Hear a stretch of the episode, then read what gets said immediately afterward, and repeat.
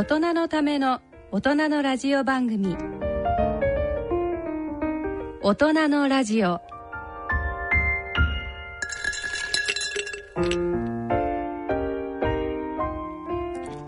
ご機嫌いかがでしょうか？安倍賢人です、えー、今回のゲストは落語家で歯科医師でもいらっしゃる立川抜歯さん。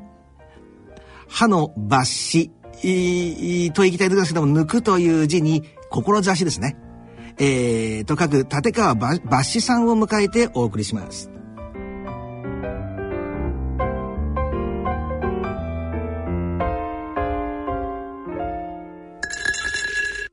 さて、3月も半ばとなりましたけども、おリスナーの方、お元気にしてらっしゃいますでしょうかね。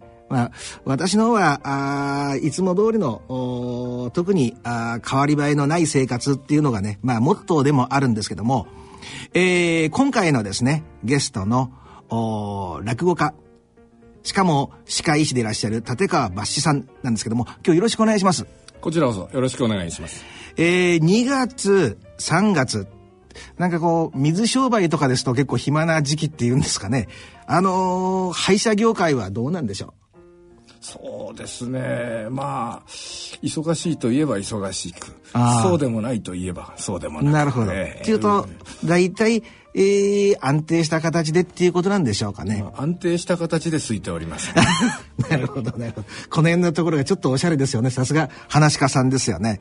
で、えー、3月っていうとどうしてもね、日本人としてはトラウマになってるんですけども、3.11ということですけど、あの、その、ね、あの、震災があった時は、えー、バシさんの方はどうしてらしたんですか？ちょうどあの、診療しておりまして、うわ、えーおばあさんの入れ歯をこう外しましてね、ええ、あじゃあちょっとここ調整しておくよっつって、えー、楽屋の方に、まあ、楽屋っていうのは技工室なんですけど、はあはあ、引っ込みましてね、ええ、で調整を終えました。さて磨いたのを戻そうかなと思ったら今日は嫌にこのめまいがするなとこう思っていたら地球が揺れていたという。なるほどなるほど。ええー、もうおばあさんがもうびっくりしましてね、はいはい、外へ駆け出そうとするのを押さえつけてね入れ歯を玄関先で入れたというようなことでしたね。でもそれなことでした。それあのー、リアルな話ですよね。その通りでございます。うだけどあれですよね。確かに地震って座ってる時は地震だなってわかりますけど立ってる時ってあれ？ちょっとなんか体調でも悪いのかな？ってる時でしたね。ですよね、えー、特に立ち止まってればまだ別ですけどね。でそのおばあさんそのやっぱり本能なんでしょうかね。立ち上がろうとして外へ出ようとされたんですか？そうなんですよ。普段ヨタヨタしてるおばあさんがねと飛び上がりましたからね。うわ、えー、私その時ねあのたまたま、えー、まあ大学業務で、えー、留学の付き添いで行ったんですけどももうでもお学生私の学生たちが、えー、あの自宅とかに一応連絡を取って安否を確認しなきゃいけないっていうことでですね、あの学校の中の電話を全部開放してもらってですね、あのいや今思い出したんですけど一人の学生の家は完全に流されてとかですねあの違う意味でなんとなくねあの地震の大きさを感じたなっていう感じなんですけどね。まあどうしてもねあの我々日本人にとってはもう忘れることのできない一つの日ということですよね。なるほど、そんな感じでですね、今日はね、ものすごく話し家さんということで期待しておりますので、えー、立川抜歯さんをお迎えして、本日の大人のラジオ進めてまいります。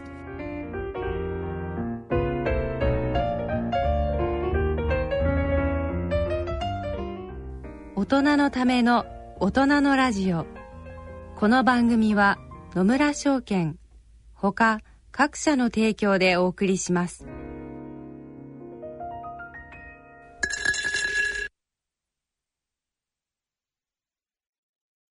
野村。第二の人生に必要なのはお金だけじゃないから。ゆったりとした旅を楽しみたい。健康はもちろん若々しさもまだまだ保ちたい。住まいをもっと快適にしたり、相続のこととかもしもの時のことも考えておきたい。セカンドライフのために知りたいことってたくさんありますよね。あなたのハッピーなセカンドライフのために。野村証券の本支店ではさまざまなスペシャリストを講師にお招きして野村のハッピーライフセミナーを開催しています。詳細はウェブで「野村のハッピーライフ」と検索してください。なお当セミナーではセミナーでご紹介する商品などの勧誘を行う場合があります。それの村に来てみよ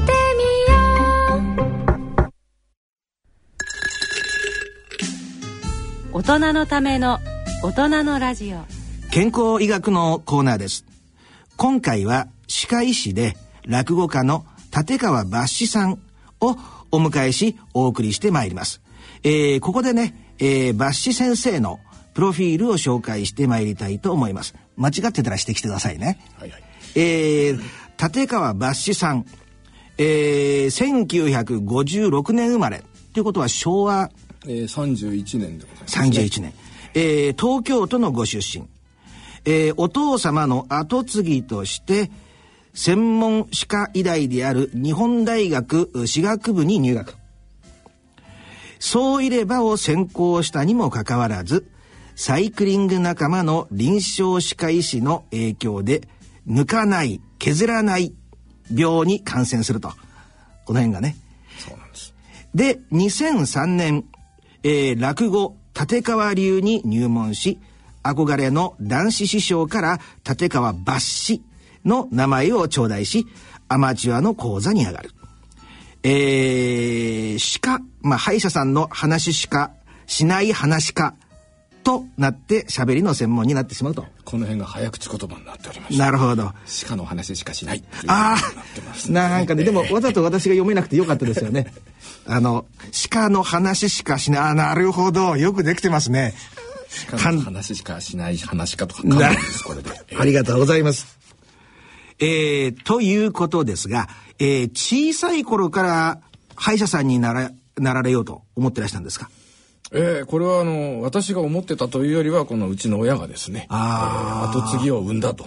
なるほど。勝手に、えー、レールを敷きまして、えー、もうちっちゃい頃からそれ以外の道を見せてもらえませんでしたので、ははははっと気が付いたら歯医者になっておりました、ね、なるほど、はい、そういうのってどういうんでしょうかね。はい、あの私別に家業とかなくて、はい、あのあれしてきたタイプなんですけども、もう頭の中は自然とその洗脳って言っていいのかな？その通りでございます。はい、じゃあ、脇目も振らず。脇目を振らしてもらえなかったというね。で、今になってでも良かったと思ってらっしゃるんですかね？いや、比較的向いてたとは思うので。あどういう点が？そうですね、えー、今の仕事やっててそれほど苦ではないとかね。ああ、そういうのはありますね。でもそれ分かりますね。やっぱり、ものすごく好きなんていう感情がずっと続くってことはありえないですよね。そうですね。なんかずっとやりながら嫌いにならないっていうのが、なんか本当に好きな分野に入ったっていう証拠なんかもわかりませんよね。そうですね。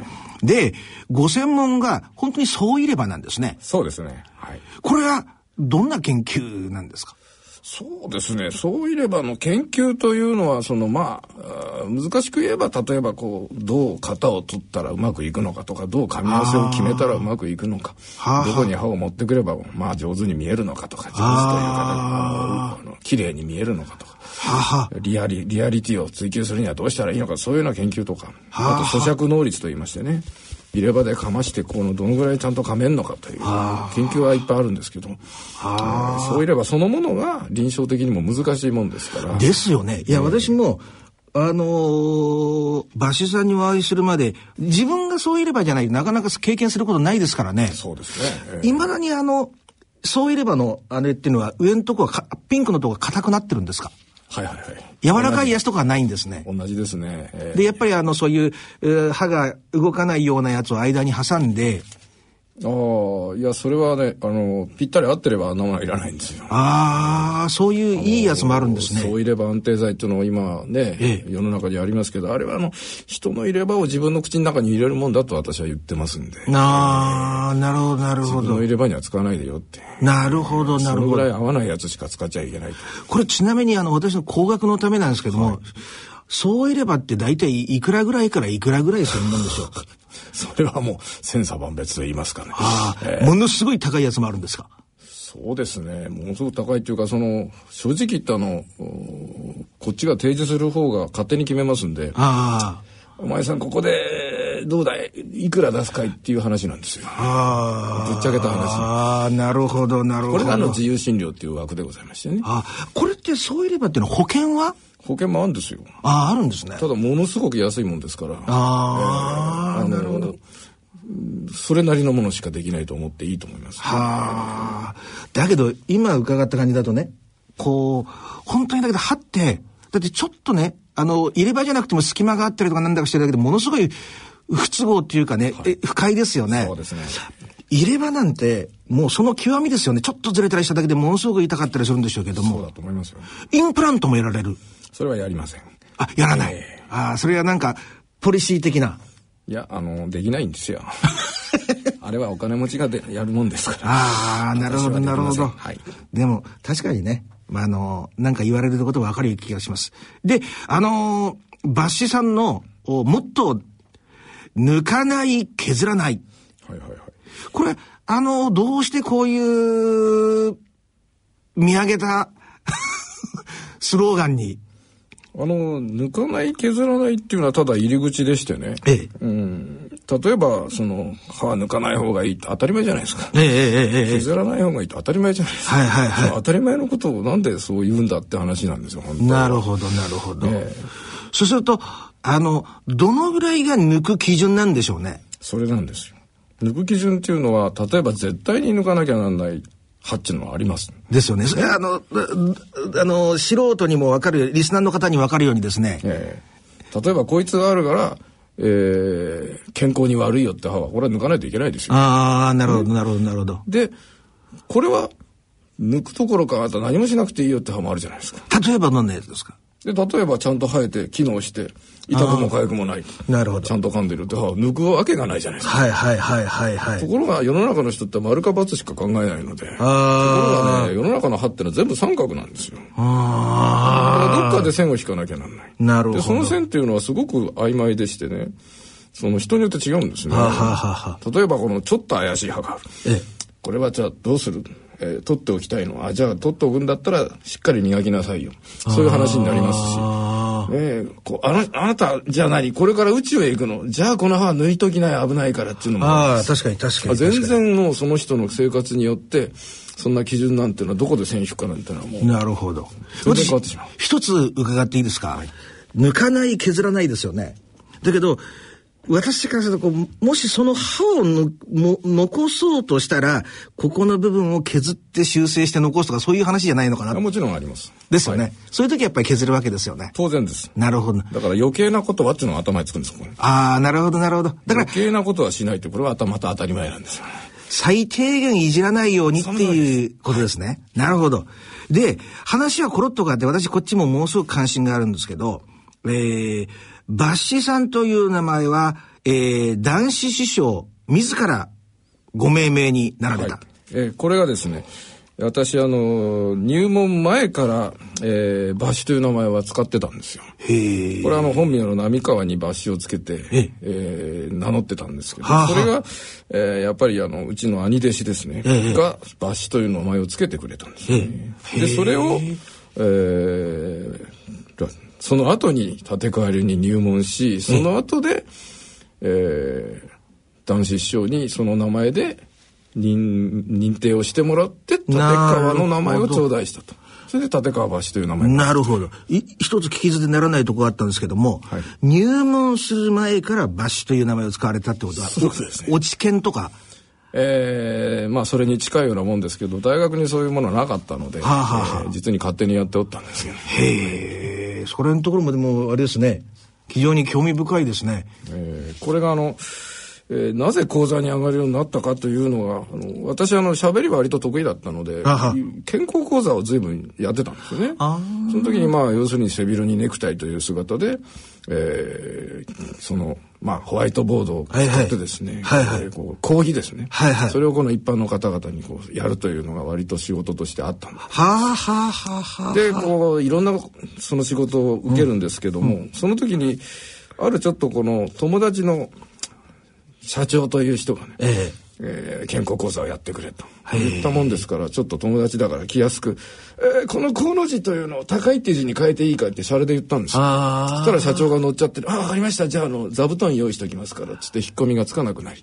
はしょうがないっつってその当時連載をしていたその編集部のにその呉服屋の息子がいたんでそこからちょっと着物を借りてきましてね。へえ着らんないですよ当時まだ。だからその編集担当が一生懸命私に着せてくれてね。へえ。一番最初やった時左前でしたけど。とんでもないことになった。なるほど。でもあれですか私ある意味このいい意味であのー、立川一門っていうのは、なんか悪名高いというか、はいはい、その、落語界の中の、なんかこう、異端児的な存在ですよね。その通りでございます。でも、最初から、やっぱりい、いろんな落語家の方がいる中で、男子師匠が。その通りなんです。どこが好きだったんでしょうね？一言で言うと、一言で言うと面白い。なるほど。変だ。なるほど。お会いしてからの印象はどうなんですか？えー、そうですね。まあ、あれですよ。我々みんなその、そうなんですけど、えー、最初の印象は怖そうだって。ああ。気難しいというかね。お会いした時おおいくつだったんですかね？えー、僕がですか？ね。ええ。四十あでも一番最初に講座を見たのは中学生の頃ですけど、ね、なるほど、えー、でも一問としてっていうのは40いくつです？そうですね、えー、なるほど。最初気安く話してくれたんですか？比較的優しいんですよ。お話をするとなんか知らないけど気を使ってくれて。へえ。それはバッシさんが歯医者さんだからですかね。いや、そうじゃないですよね。えー、みんな我々あの C コースというカテゴリーがあって。え、それ C, C コースって何ですか？えー、これはあの、立川流と徳流、徳人の言い方なんでございますけども、えー、A コースっていうのはプロの話家で、はあはあ、B コースは男子の信仰の深い、まあ、有名人。はあ、でその他というのは C コースなんでございます。なるほど。まあ、要するにコ、コアな男子ファン。一般人のそういうようなことなんですけども、えー、それで特別弟子という名乗るという権利を得るために、はい、立川流にお金を払った人たちという。ああ、なるほど。非常にわかりやすい。で、B コースは有名人ですよね、はい、どういう方がいらっしゃるんでしょう？まあ、毒ままし三太夫、ビートたけし、ダンカン、まあその辺とかが有名ですよね。毒まむしさんもそうなんだ。そうです。はい。あ、そうですか。で、A コースがあのこの間テレビの番組でやったダンシュンさんとか。はいはい。はあ、なるほど。ABC って普通のとこじゃ、なんかね、一問ではないですよね。そうですね。まずないです、ね、なんか、あの、修行時代ってのはどうだったんですか？修行っていうのは、その私らはそういう修行というのはあないんですよ。ああ。でも少し見てくれるんでしょ？あの、まあ、ちょっとしたあの、楽屋でごちゃごちゃ喋ってる時に、あの、小話の一つ二つ教えてくれたりはしましたけど。へえ、あの、バシさんの前でなんかやってくれたんですか？まあみんなの前でですけど、ね、はあ、さささっとこう、なんかなんか着替えながら教えてくれるんですよ。へえ。一言で言ったらどんな方ですか？一言で言えないような人ですね。ああ、まあそういうこと なのかな。非常にその奥が深い。えー、知識にしても、えー、考えてることにしても深いですね。はあ、深い人なんですね。そうですね。なるほど。なんか、あのー、男子さんとの、男子師匠とのエピソードってありますか？自分だけが持ってるなんか。自分だけが持ってる。ええそうですね。まあ、たまにちょろちょろっとこう来ては、歯の相談とか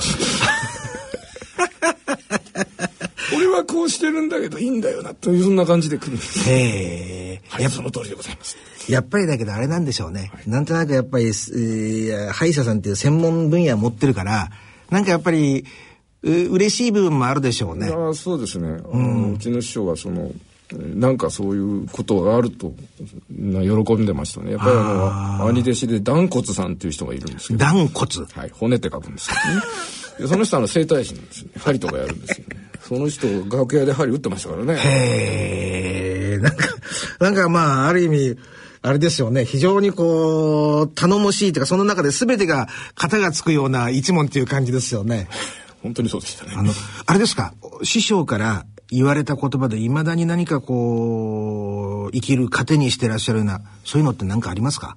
僕本人に言われたっていうよりは弟子によく言っているのが勝手に生きるべしっていうのがあるんです。ああ意味はどういうことなんでしょうね？自分で考えて動けってことでしょうね。うんなるほど。自分でも主体性を持ってやっていけと人に何か言われるんじゃなくて。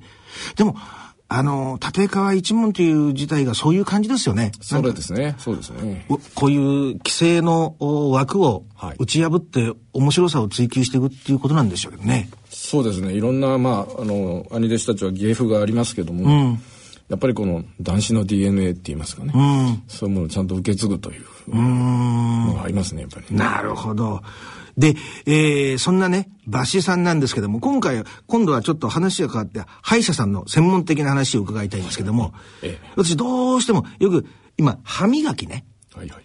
なんかよくこう、なんか、あの、テレビの歯のコマーシャルでこう、うね、若い女性がこう、軽く持ってこんなんやってますあれで、なんか綺麗になりませんよね。どういうのが理想の歯磨きなんでしょう？ええー、まあ、歯磨きっていう、その言い方がね、あれなんですけどもね、あのいわゆるお口の中のお掃除と考えていただくと、ええー、どこをどう掃除するかなんですよ。いわゆる歯磨きっていうのは、そうですね、お部屋でお家の中で例えますとね、風呂場とかトイレとかのタイルですよね。あそこですとクレンザーをぶちまいてですね、こうやってガーッとこするわけです。はいはいはいはい、はい。ところが歯茎とかですとね、お肉ですからない。はいはいはい。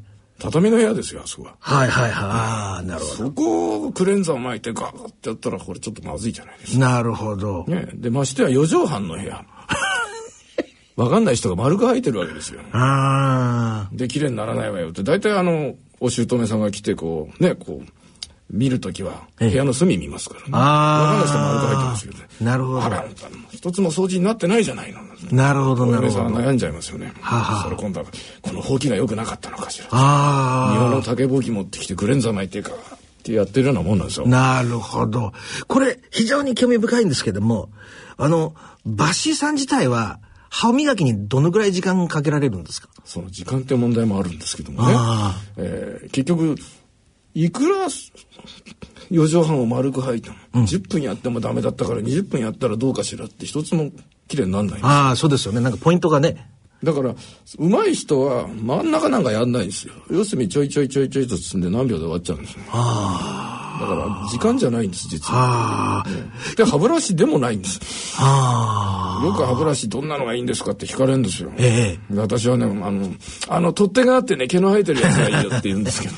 何のアドバイスにもならないっていう、とりあえず何でもいいんです。だから要するに、よく歯医者さんが考えた歯ブラシっていうのがありますね。ええ、あれは何を考えてるのかっていうのをよく考えてみると、ええ、一生懸命この、何を考えてるかっていうとね、でたらめにこう使った時に偶然そこが掃除できちゃう率を上げるっていうか、考えてますね。そこマルチに売るもんですから。あははどっちかっていうとどうやったら売れるかって方かその先考えてるかもしれない。なるほど。ところが我々は現場の人間ですから、はいはい。だからこのこの人のこの歯のこの面をどう掃除するかっていうことですから、ええ、毛がそっくり返っていようが、ええ、どうしようがそこに届くのが勝ちってやつですね。ああなるほど。そういう方法でやれば虫歯も、うん、そのろもまあ予防ができるということです、ね、なるほどなるほど。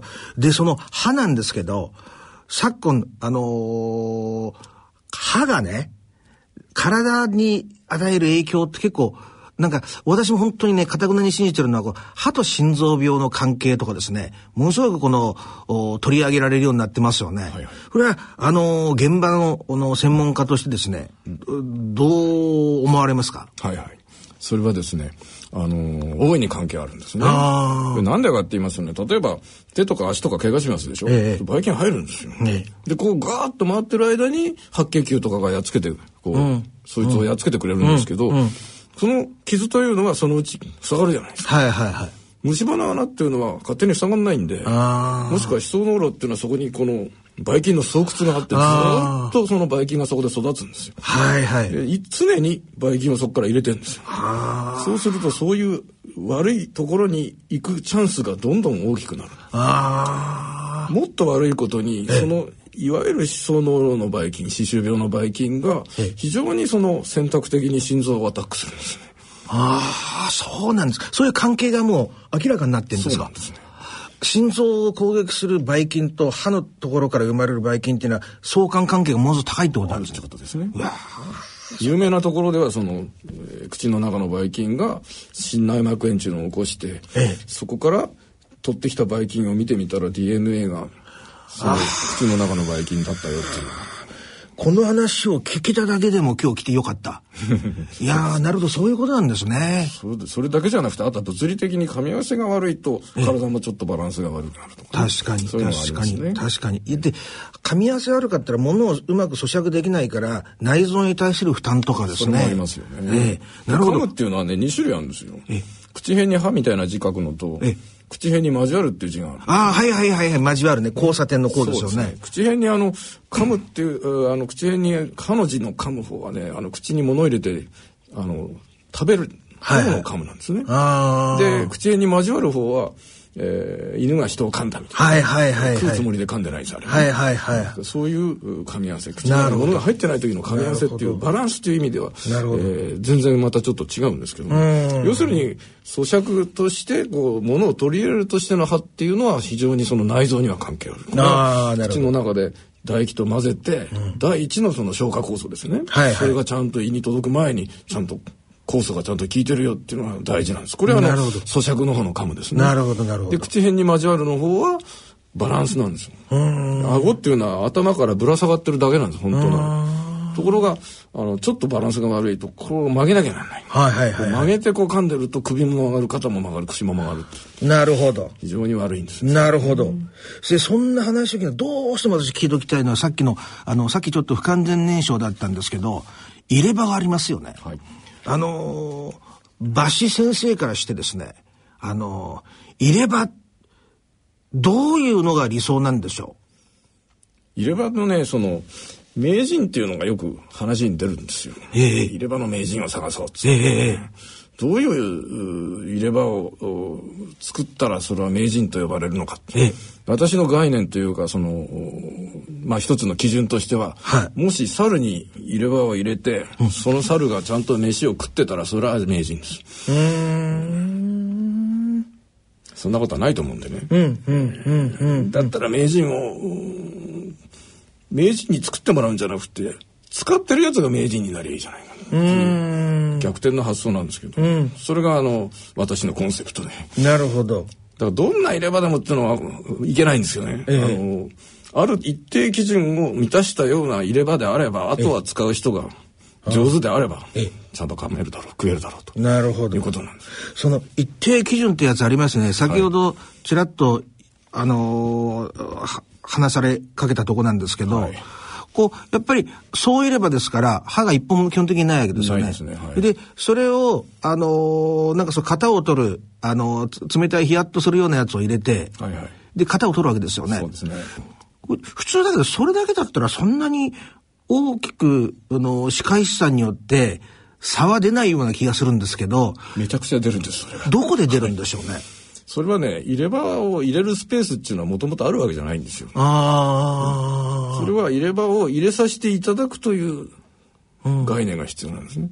だからどこまで入れたら、例えばほっぺたなんてこうやったら膨れますわ、はいはい。でどこまで入れたら邪魔にならないか、どこまで入れたらあと隙間がないかそのちょうどいいところをね探さなきゃいけないんですよ、ね、それまず型取る時に大事なことなんですね。でほっぺたもあればベロもあるんで。そうですよ、ね、動くところを型取るんですよ。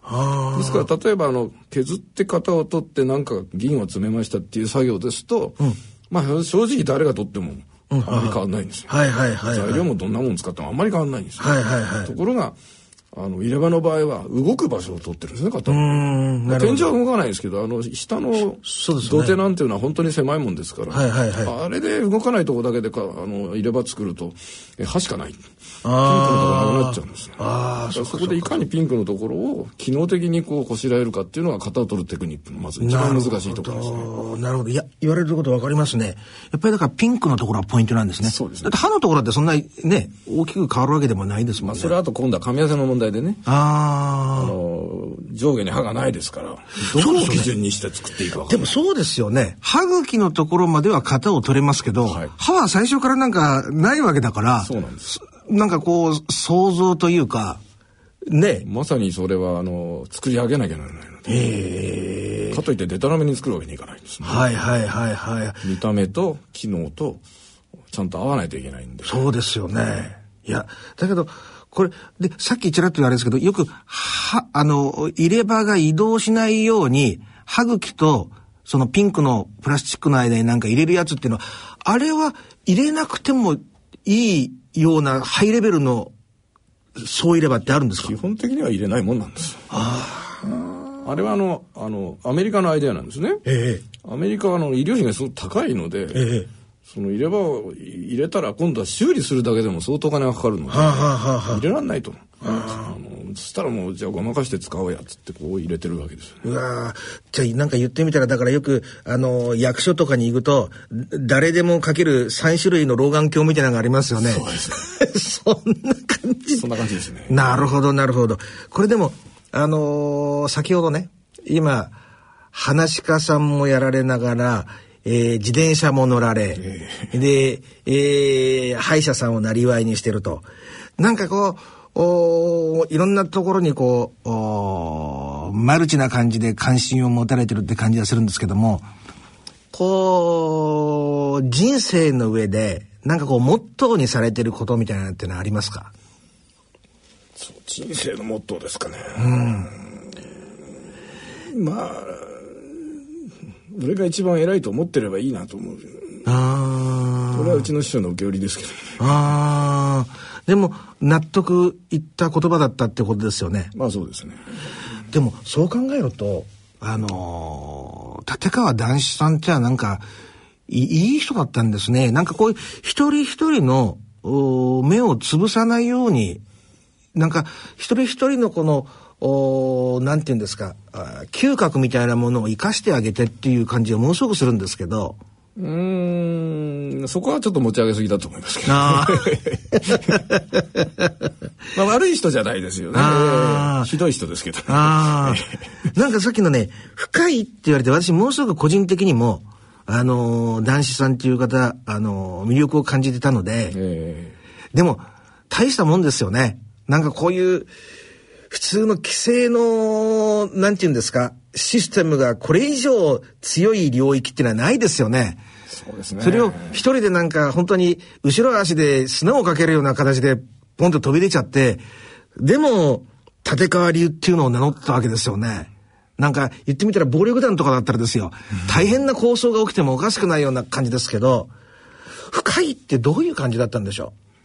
考えが及ばないところまでちゃんと考えてるみたいな感じがありましたよね。ああ、なるほど。なんか普通にこう、泳がせてくれてるような感じでの先はやっぱりどういくかってパターン化できてるんですかね？うん。そこまでねあの丁寧ではないんですけども、うん、非常にそのなんちゅうかな見えてるっていう感じはしましたね。うん。それっていうのはあのバッシュさんがやっぱり身近に言うようになってから見えた面ですよね。あそうですそうです。それまではだけどはっきり言って一不安だったわけですよね。そうですね、うん、えーでも実際こう一問に入ってみた時っていうことはでもあれですよね。こうテレビとかであのー、垣間見えたあのー、もう本当にこうお合法来楽というんですかね。あの傲慢さとかね。ええ、あれはあの要するに芸風ですから。本人すごく細かいんですよ。でよく弟子に言ってたのが、ええ、俺に気を使わせるんじゃねえっつって怒ってましたね。ああ、気を使わせるんじゃねえ。それどういう意味なんでしょうね。結局、その、弟子が気が利かないと、うん、それはすごくなるほど、なるほど。俺の方が気が利いてるじゃないかっていうのはすごい嫌なんですよね。ああ。でも気つかついつついちゃうんで。はいはいはいはいはいはいはい。やっぱり繊細な人なんですね。そうですね。本当にそれは思いました、ね、血液型何型なんでしょうね。さあそこまでは把握できない。なるほど。でもなんか聞けば聞くほどね、興味深いあれですよね。でも今今ですよ。あのー、こう歯医者さんのずっとやられて話し家さんされててでもやっぱりこの立川一門にあの C コースですけど。はい。入門してよかったなって。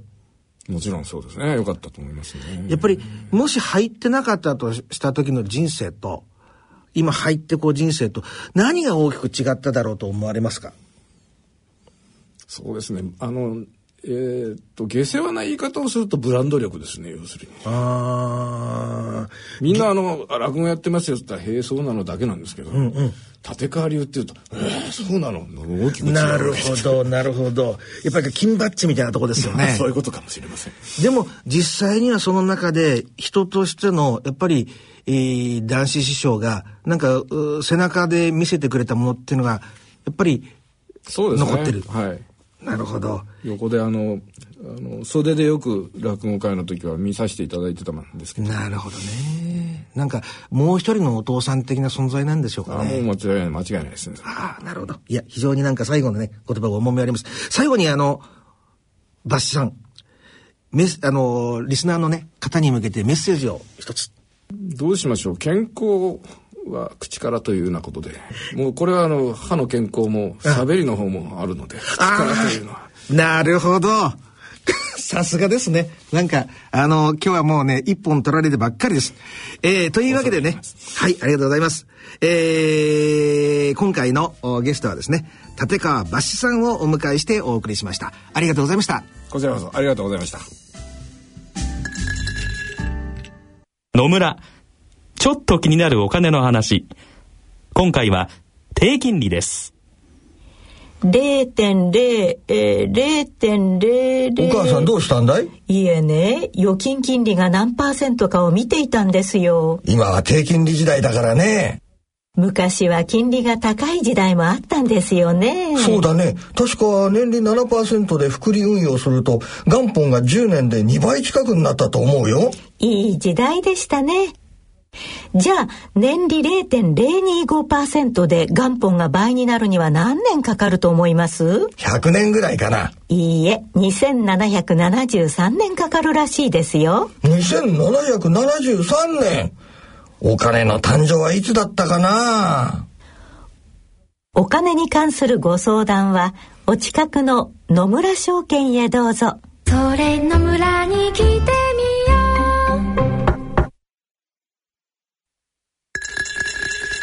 大人のための大人のラジオ。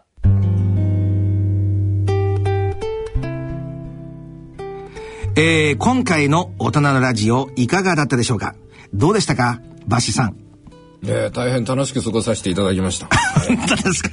なかなかねこれのところがまたあの男子師匠と似てなんとなく奥が深い感じがしてなりません。えー、ありがとうございました。えー、さて、番組では疑問、質問、ご意見、ご感想をお待ちしています。宛先です。郵便の方は、郵便番号105-8565。ラジオ日経大人のラジオの係まで。あるいは、ラジオ日経大人のラジオの番組ホームページからの投稿もお待ちしています。なお、今回にですね、あのー、前回の放送の時に話しました、あ私の本ですね、えー、無差別殺人犯の正体と。これ、あのー、出版社のですね、学文社さんの方から、えー、ぜひともリスナーの方にプレゼントしてほしいということでいただいておりますので、あのー、メールでも、えー、はがきでも構いませんので、えー、大人のラジオの本プレゼント係までということで、これ、締め切りは3月いっぱいっていうことで、いいですね。じゃあ、3月いっぱいということで、えー、大人のラジオ本プレゼント係まであ連続殺人とですね、大量殺人の、まあ、こう、パターン分類が載ってるというね、なかなか お金を出して買う人は少ないかもわかりませんけど、無料プレゼントですのでですね、どしどし応募してください。それでは、お時間となりました。ここまでのお相手は、私、安倍賢人と、立川バッシュでございます。それでは、次回の放送まで。さようなら。